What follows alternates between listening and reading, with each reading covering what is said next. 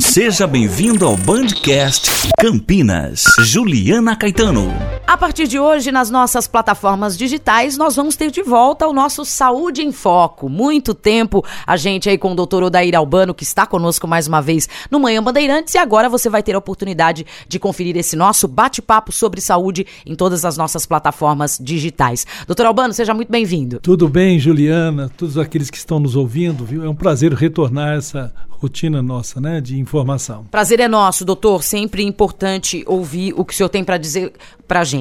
Bom, doutor, o nosso primeiro assunto do nosso primeiro Saúde em Foco é o coronavírus. Não podia deixar de ser outro, né? Tá alarmando todo mundo aí. A doença apareceu na China. Tá todo mundo muito confuso aí sobre os sintomas, sobre os riscos de disseminação. O Hospital das Clínicas da Unicamp divulgou aí um plano operativo, vai se transformar aí num hospital de referência caso hajam casos. Doutor, fala um pouquinho primeiro sobre o que é o coronavírus. Surgiu na China, tá chegando aqui na nossa direção? Primeiro, por que, que chama corona, né, Ju? Ele chama corona porque é um vírus que é especulado, como se fosse uma coroa mesmo. Ah. É, ele é conhecido desde a década de 60. Então, é uma família de vírus. Os vírus, quando se multiplicam, eles podem sofrer mutações. Então, eles podem ser, se apresentar de formas diferentes.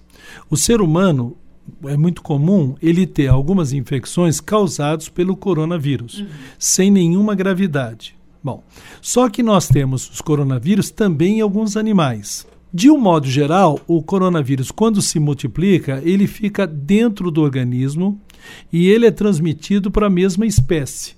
Então, uh, se ele está na cobra ou no morcego, ele fica naquele círculo. Né? Agora, nós tivemos nos últimos anos, e vamos começar por 2002, tá? já um surto epidêmico, como a gente fala, na China, em que tinha o coronavírus, tá? E na época uma forte discussão da onde ele tinha surgido e ficou mais ou menos determinado que era de animal silvestre, que era de um gato silvestre.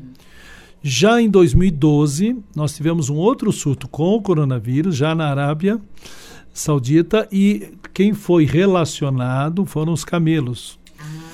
Bom, então existe a possibilidade sempre de um vírus animal se adaptar. Vamos repetir o termo. Ele tem que se adaptar. Ele naturalmente não iria transmitir a doença, ele poderia causar algum mal-estar para o indivíduo, mas ele precisa se adaptar no indivíduo para passar para o outro indivíduo.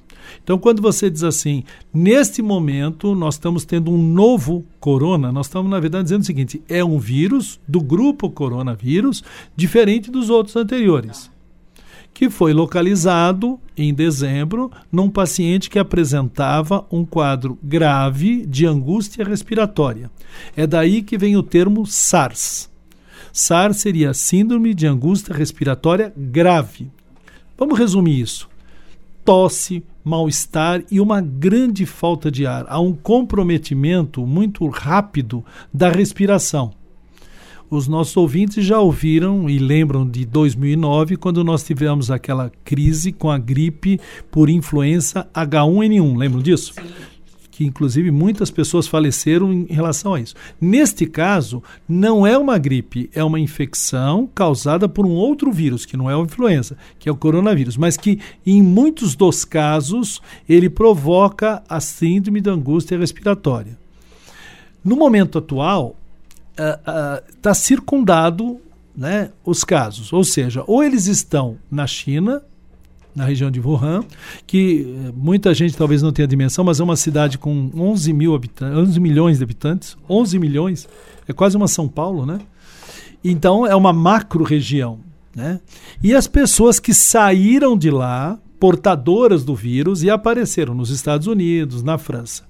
Ou seja, nós ainda não temos relatos da doença disseminada em outros países que não sejam naquele local. Tá?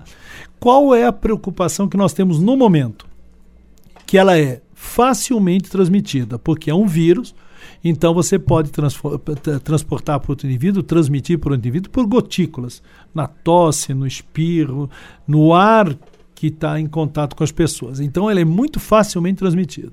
Segundo, se soube até o momento que ele poderia ser transmitido mesmo antes do sintoma. Acho que talvez esse seja um dado significativo.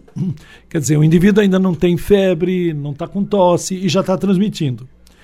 E segundo, algumas pessoas têm a presença do vírus e não apresentam aquela febre que seria o parâmetro de, de referência.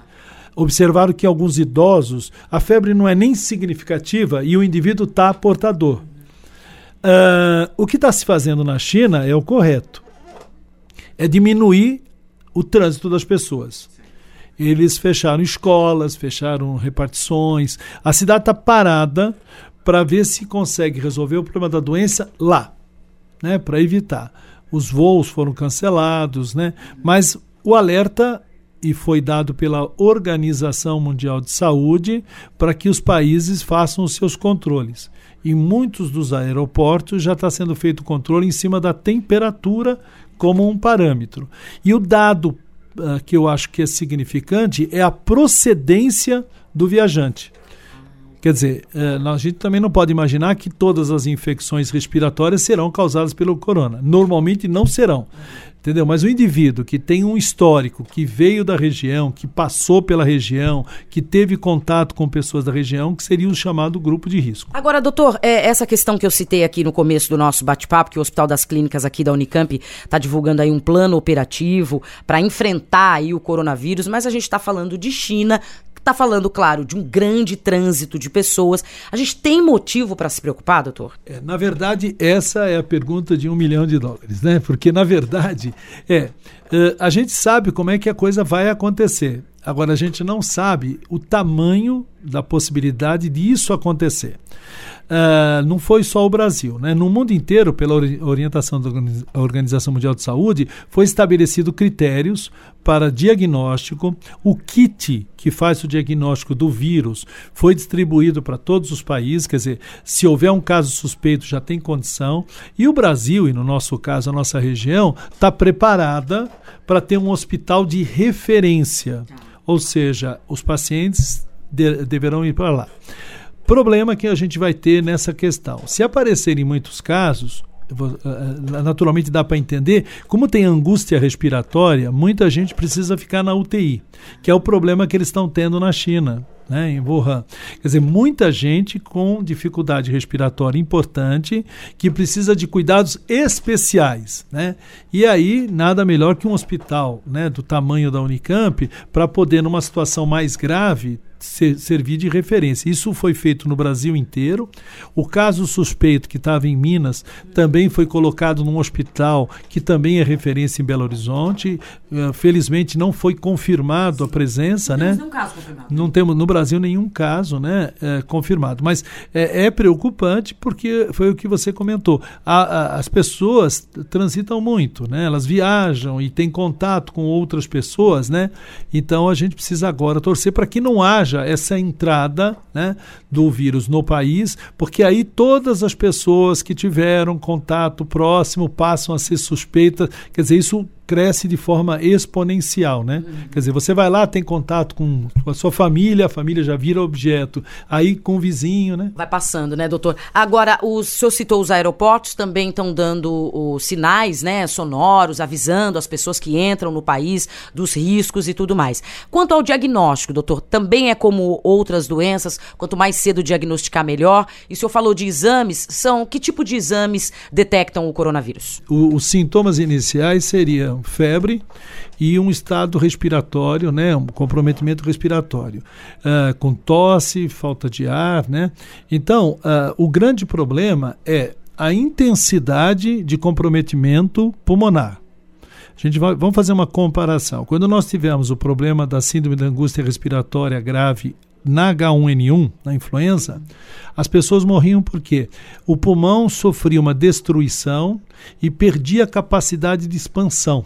Para a gente usar uma forma vulgar, ele dissolvia e ele perdia capacidade. A gente não pode esquecer que o pulmão é responsável pela troca de oxigênio por CO2, quer dizer, você precisa do pulmão para respirar. Bom, se o pulmão não tiver boas condições, você tem que colocar o indivíduo num respirador artificial. Bom, ele já está na UTI porque você está fazendo cuidado intensivo. Talvez o grande desafio seja é, diagnosticar os possíveis casos rapidamente. Bom, então está se imaginando que esses indivíduos vão entrar por aeroportos, por uh, portos. Né? Nós tivemos a semana passada uma, uma denúncia no Porto de Santos, de um navio que tinha parado e que tinha muita gente com tosse, com estados febris, e aí já cercou, não se comprovou o corona, mas é assim que vai acontecer. A gente tem que estar atento. Agora, é, é, é a China ela tem comércio e tem relações é, internacionais muito amplas. Quer dizer, as pessoas podem entrar por diversas fronteiras né, vindas né, e muitas vezes também não sabem que tem o problema e vão acabar transmitindo. Né?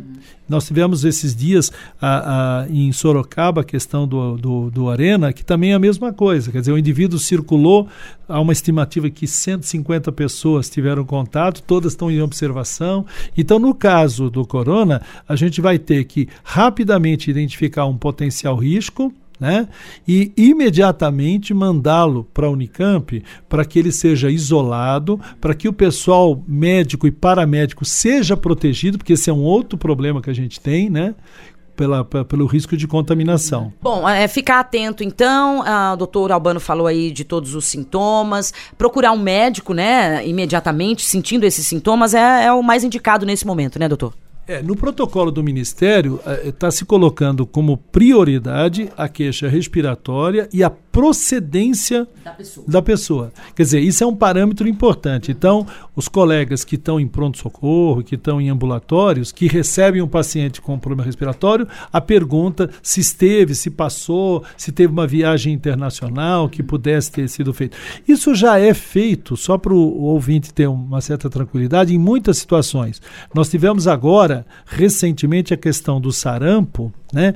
E o primeiro caso que teve relevância foi descoberto de, exatamente de um indivíduo que tinha ido ao exterior né? e veio com sintomas de sarampo, foi internado no Emílio Ribas e a partir daí começou a se pegar os casos de sarampo na capital de São Paulo. Soubemos um pouco mais sobre o coronavírus que está tirando o sono de muita gente aí, várias medidas específicas estão sendo tomadas aqui no Brasil, apesar dos casos terem surgido na China.